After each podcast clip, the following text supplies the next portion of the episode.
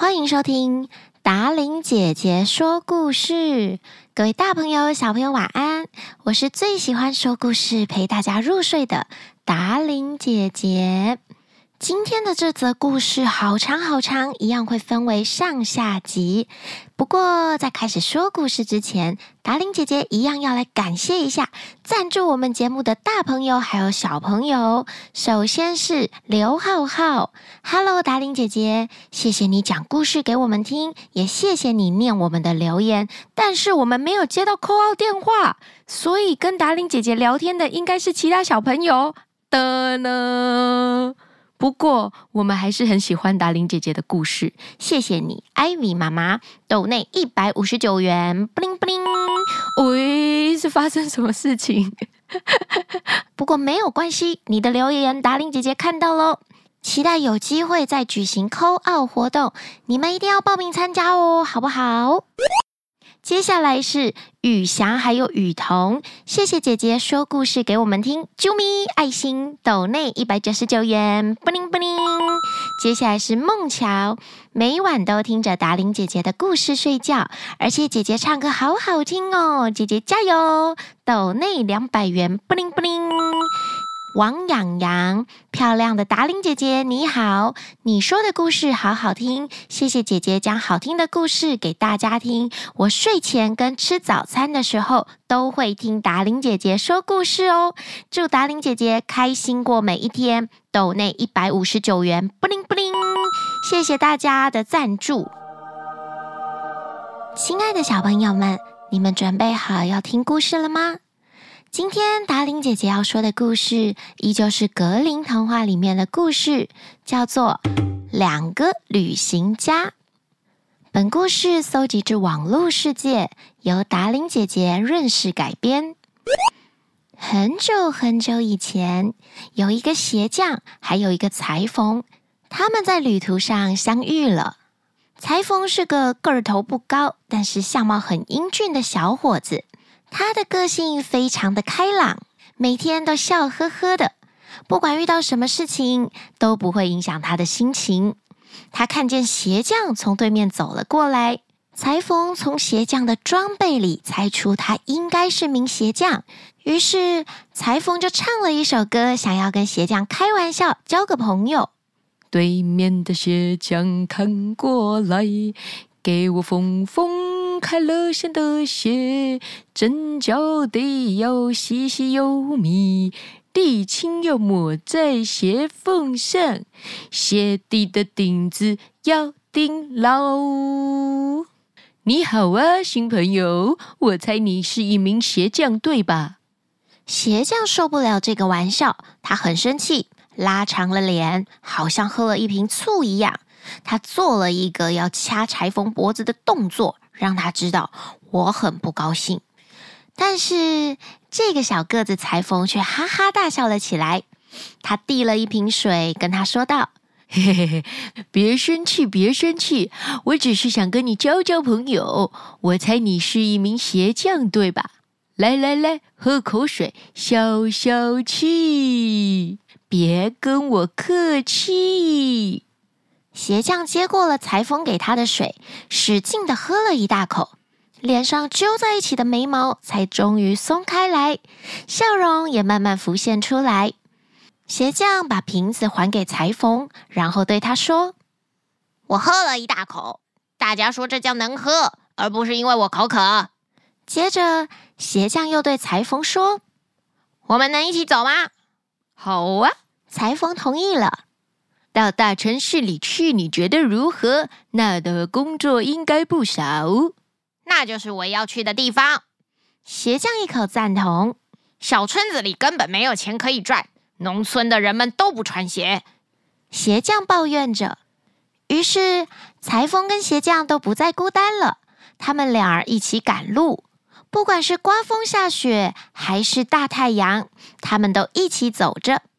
因为想要快一点抵达大城市，他们没有时间吃东西，也没有时间休息。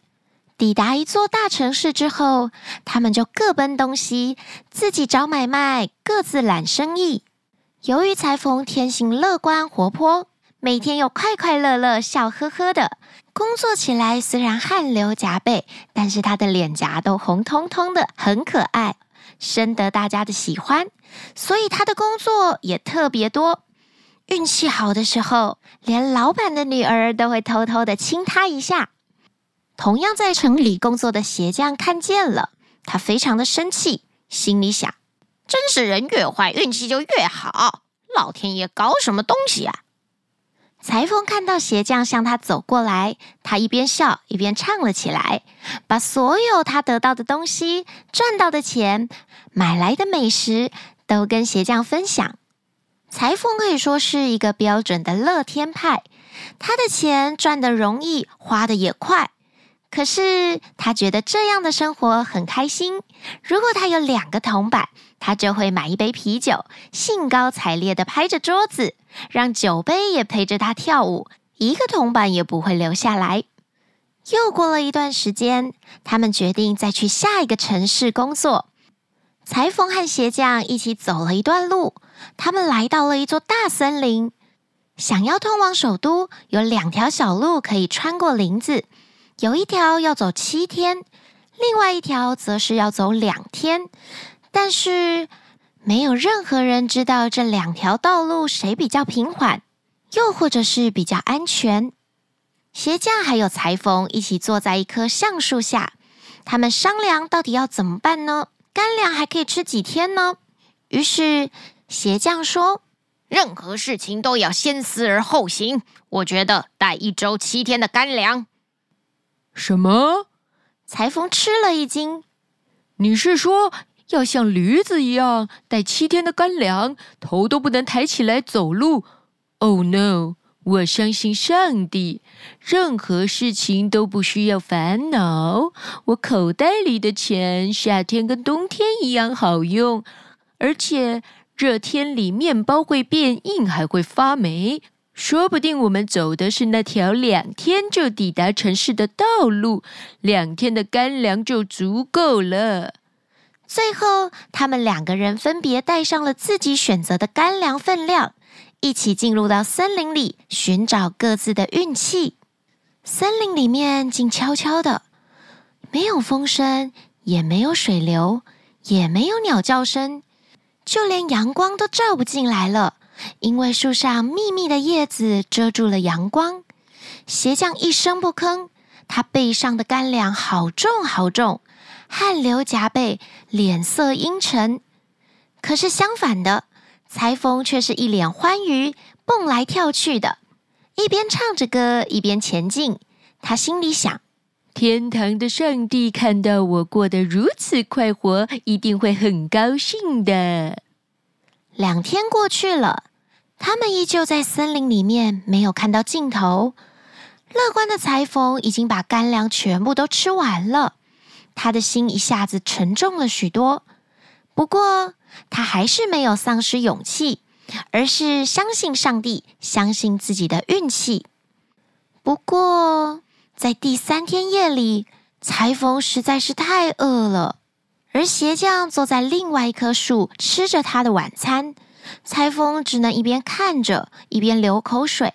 如果他跟鞋匠要一小片面包，鞋匠就会讽刺的笑道：“你不是总是那么高兴吗？现在你可知道什么叫做悲伤？”虽然当裁缝运气好的时候，他都会把好处跟鞋匠分享，不过鞋匠就是这样一个无情无义的人。可怜的裁缝就这样撑到了第五天的早晨，但是他真的浑身虚弱，站不起来了。别说一句话，他连一个字都吐不出来。裁缝的脸色苍白，眼睛发红。这时，鞋匠跟他说：“今天我给你一块面包，但是我不能白给你，你得用你的右眼来跟我换。”裁缝听了以后不太开心。可是，再不吃点东西，他真的没有体力，会活不下去。为了挽救自己的性命，裁缝不得不同意了。狠心的鞋匠飞快地夺走了他的右眼。裁缝虽然很难过，但这时他想起小时候躲在厨房里偷吃东西，母亲对他说的话：“该享受的时候就享受，该受苦的时候就受苦。在裁缝慢慢享用完那块代价很昂贵的面包之后，他又站了起来，恢复了体力，把痛苦抛在脑后，自我安慰地告诉自己：“我还有一只眼睛，还足够用的。”不过，这块小面包也没有办法让裁缝撑多久。到了第六天，饥饿感再度来袭，裁缝的肚子一直叫，一直叫。到了晚上，他又叠在一棵树的旁边。第七天早晨，人已经昏迷，再也站不起来了。裁缝感觉到死神已经慢慢靠近他了。这时，鞋匠又对他说：“让我来可怜可怜你吧，我再给你一些面包。不过，仍然不是白给，我要你另外一只眼睛。”现在裁缝才感觉到他的一生是如此的渺小，请求上帝的宽恕。他说：“你想干什么就干什么吧，我将忍受着我必须忍受的苦难。可是你要记住，我们的上帝可不是总是看着不管的。你在我身上施加的这些暴行都会得到报应，那一刻终将要来到。”我的日子好的时候，我跟你共享我的一切。我的工作要求每一针都相同，不许有分毫之差。如果我失去双眼，我就再也不能做针线的工作了。我只好去要饭了。在我瞎了之后，无论如何别把我一个人丢在这里，要不然我会饿死的。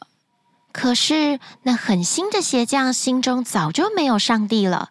他再次把他的左眼夺过来，然后丢了一块小面包，还有一只棍子，让瞎了眼的裁缝跟在他的后面。太阳下山了，他们俩终于走出了森林。眼前是一大片田地，上面有一个脚架。狠心的鞋匠把瞎了眼的裁缝带到脚架的下面去之后，就自己离去了。谁想带着一个没有路用的瞎子赶路啊？可怜的裁缝在疲劳、痛苦还有饥饿的折磨之下，他倒头就睡着了。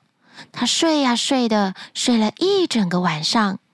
天亮的时候，他醒了过来，可是他不知道自己在哪儿。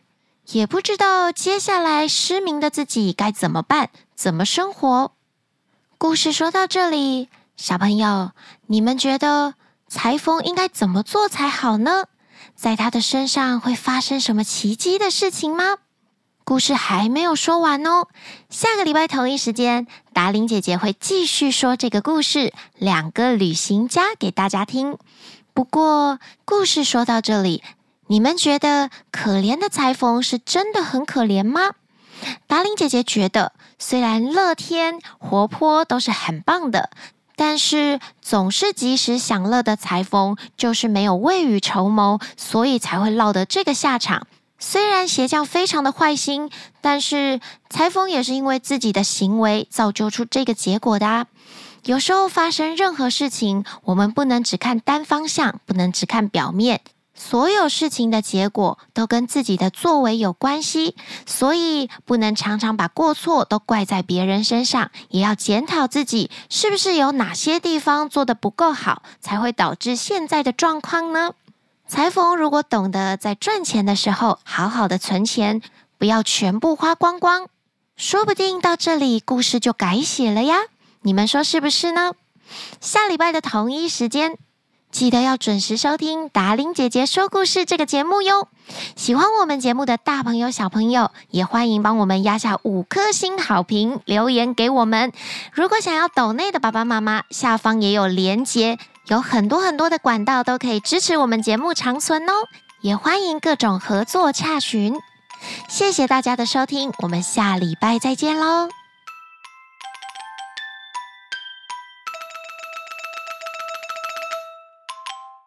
欢迎收听达玲姐姐说故事，各位大朋友、小朋友，我啊咋开开一百遍了还说错？因为有些小朋友不是晚上听啊，所以我在想要说晚上好还是说什么？锁起来的眉毛才终于松开来，松开来，松开来。脸上揪在一起的眉毛啊，另外一条要走走走走走走，走去哪里呀？走呀，走来听 Darling 姐姐说故事啊！怎么变广东人？